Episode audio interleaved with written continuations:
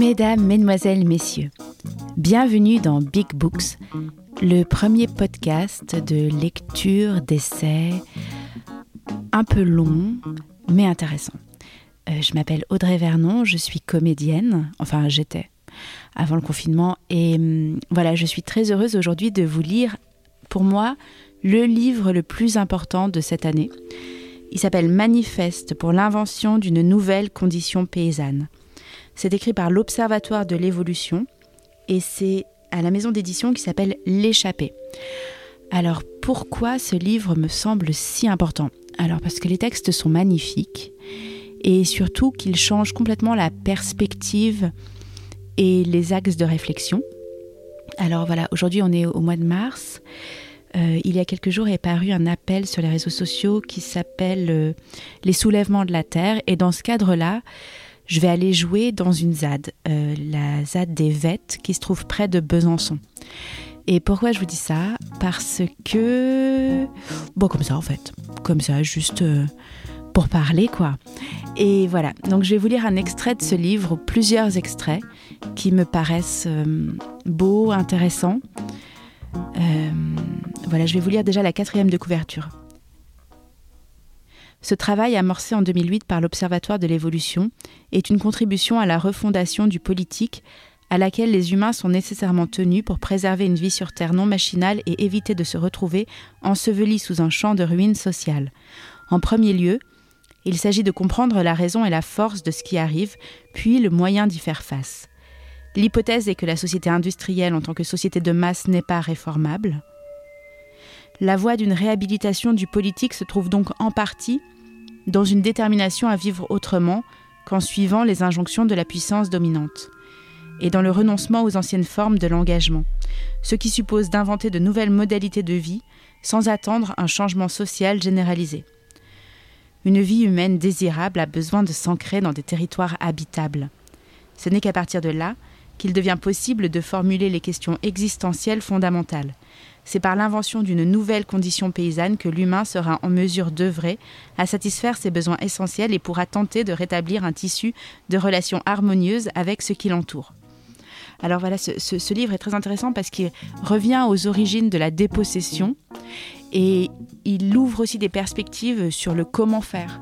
Et ça, c'est voilà, et puis il est plein aussi d'images. Il est très beau, il est très très beau. Donc euh, voilà, je vais vous en lire des, des petits extraits euh, un, peu, un peu au hasard. Alors il, est intéressant aussi parce que du côté gauche du livre, euh, il y a le manifeste pour l'invention d'une nouvelle condition paysanne et du côté droit du livre, il y a un texte, des textes qui s'appelle Le passage du Nord-Ouest. Alors voilà, euh, les textes se suivent pas entre la page de gauche et la page de droite. C'est assez rigolo. Euh, la première partie s'appelle L'éveil des choses. Et je vais vous lire un extrait qui s'appelle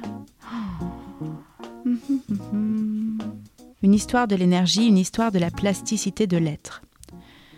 Comme tout organisme vivant, la machine est un transformateur d'énergie. Mais alors que les végétaux captent directement l'énergie solaire et la concentrent, que les animaux y accèdent par l'intermédiaire des végétaux ou d'autres animaux et la dispersent, la machine est un convertisseur qui réussit à s'alimenter de toutes les formes d'énergie dérivées du Soleil, rayons lumineux, végétaux, énergie fossile, énergie animale et humaine, et après avoir concentré toutes ces énergies, elle les disperse à tout va. En outre, le corps de la machine semble pouvoir s'étendre démesurément. Dans ce monde, les humains n'avaient pas disparu. Ils étaient les organites biologiques de cet organisme d'un nouveau genre. L'intérêt que la société industrielle leur prêtait était naturellement en rapport avec les services rendus. Ah, aussi leur démographie, leurs conditions de vie dépendaient, comme les libéraux le proclamaient depuis fort longtemps, des strictes nécessités de la croissance sociale et avant tout du besoin du capital de se reproduire. Il devait désormais faire corps avec la machine, vivre au plus près d'elle. Depuis quelques années déjà, plus de la moitié d'entre eux étaient logés en ville. Beaucoup même dormaient sur leur lieu de travail. Ainsi, de même que la vie des végétaux avait donné naissance à la composition si particulière de l'atmosphère terrestre, qui avait à son tour rendu possible l'émergence de nouvelles formes de vie, l'humanité avait donné naissance à l'argent, qui avait rendu possible l'éclosion de la vie machinale. Toutes les ressources terrestres, furent captés pour alimenter son développement, qui ne rencontrait guère d'obstacles insurmontables. Initialement, la machine fut très productive de marchandises liées aux besoins primaires des humains, puis son développement s'orienta progressivement vers les besoins de sa propre croissance. La part essentielle de cette production ne servait qu'à la croissance artificielle et s'amoncelait peu de temps après son usinage, et un usage très bref, dans des lieux de stockage de déchets. La plus importante de ces déchetteries était la mer. Ce qui avait été le berceau de la vie sur Terre et avait longtemps servi de garde-manger pour les humains, tenait également lieu désormais de déversoir aux productions de la machine. Des corps entièrement nouveaux étaient créés, comme les métaux à l'état libre, mais également des agencements de molécules et d'atomes naturellement inexistants, et enfin des formes de vie, des formes biologiques inédites. Cette rupture du cycle éternel de la vie dans lequel la vie du capital était venue s'interposer avait engendré d'infinies pollutions. Mais au-delà, ce fut une nouvelle biochimie, puis une nouvelle genèse de l'esprit et de la matière qui fut créée sous l'impulsion du capital. Tandis que le capital consacrait une bonne partie de ses forces au contrôle des institutions sociales, il propageait l'idée qu'il n'y avait rien de mieux à espérer pour les humains que de se délivrer de toutes leurs attaches communes. Certaines de ces attaches étaient devenues si pesantes que cela fut généralement ressenti comme une libération, mais le soulagement fut de courte durée. Il n'y eut bientôt plus de forces collectives humaines qui tiennent pour affronter la force des artifices. Chacun dut individuellement négocier ses conditions d'existence.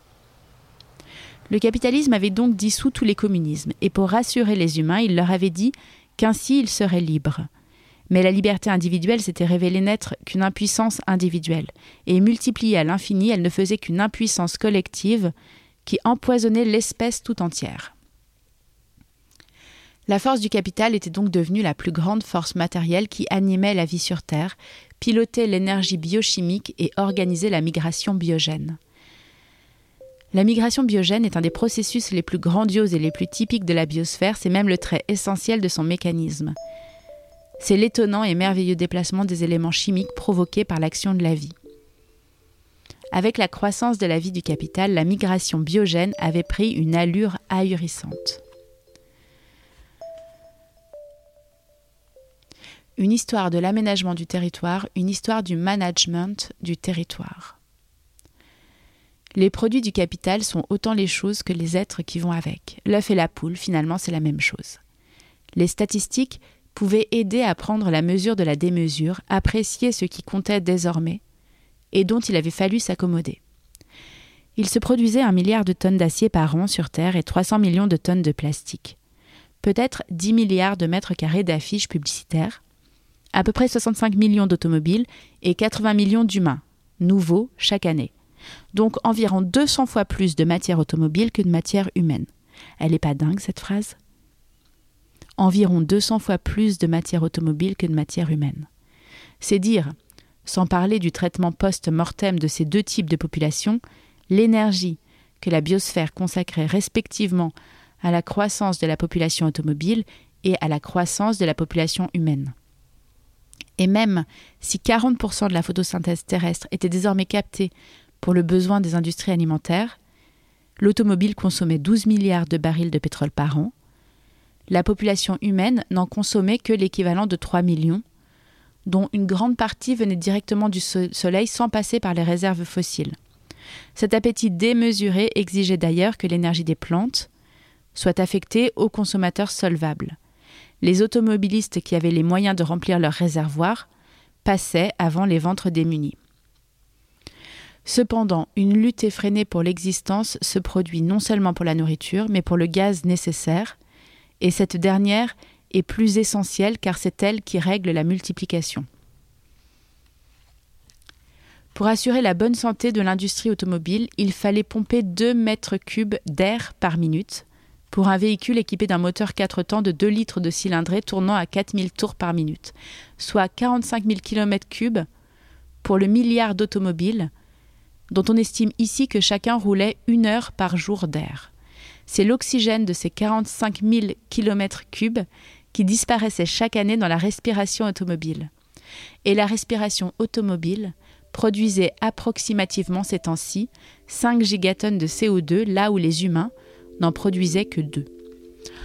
Il est magnifique ce texte. Moi qui déteste les voitures, j'avoue que je le trouve très beau. Je vais vous lire un dernier extrait euh, qui est la, fin. Euh, la fin du texte, euh, il s'appelle Le passage du Nord-Ouest et je le trouve magnifique parce que il y a des moments où personnellement je suis un petit peu découragée. Je me dis qu'on va jamais voir la fin de tout ça, qu'on va jamais voir l'évolution, qu'on va jamais voir l'amélioration surtout. Et hum, parce que je vois pas comment on va pouvoir s'opposer à, toutes ces industries, à l'industrie nucléaire, à l'industrie de l'armement, à l'industrie automobile, à l'industrie des pesticides, à l'industrie chimique, toutes ces industries qui sont en train de détruire le monde et les êtres humains. Et je, je ne me sens pas la force, je n'arrive pas à voir d'où va venir la résistance. Et si cette résistance est possible, je sais aussi que certains peuples n'ont pas réussi à, survivre à l'invasion technocratique, euh, les peuples premiers, euh, les Amérindiens, les Aborigènes, enfin il y a plein de peuples qui malheureusement n'ont pas réussi à gagner.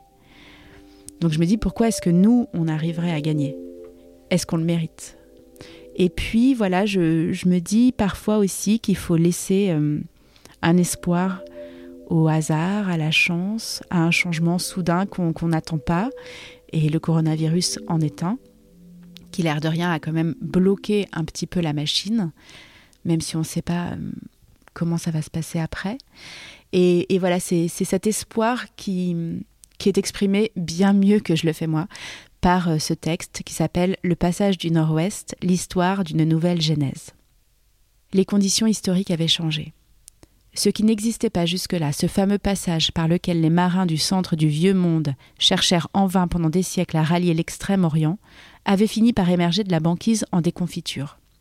C'était une transformation significative de ce nouvel âge de l'histoire que certains baptisèrent Anthropocène, parce que, dirent-ils, son avènement résultait de l'activité humaine. Pourtant, pas plus que la formation de l'atmosphère oxygénée n'avait résulté de la volonté des plantes, cette nouvelle genèse n'était l'expression d'une volonté humaine. La géo-ingénierie était tout simplement le résultat biomécanique du fonctionnement de ce qu'on appelait, par un raccourci de langage et surtout de pensée, société humaine.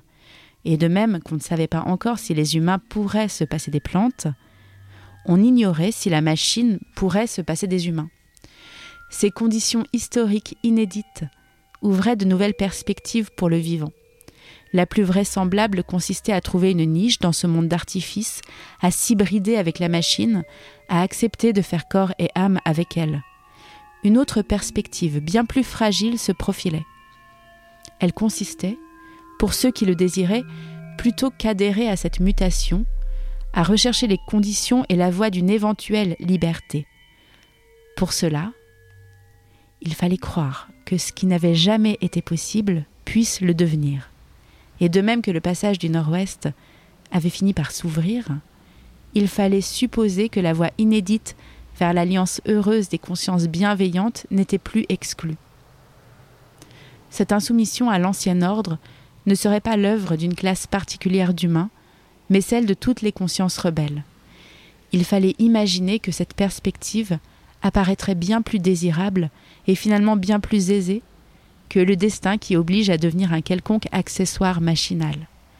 En définitive, l'enjeu est de savoir si l'histoire humaine aura été le trait d'union entre la vie biologique et la vie artificielle, ou alors un instant de l'histoire du vivant qui aura fait émerger la liberté dans le paysage. L'issue du combat vital s'écrit aujourd'hui. C'est l'œuvre des générations présentes qui s'appuie et prolonge celle du passé.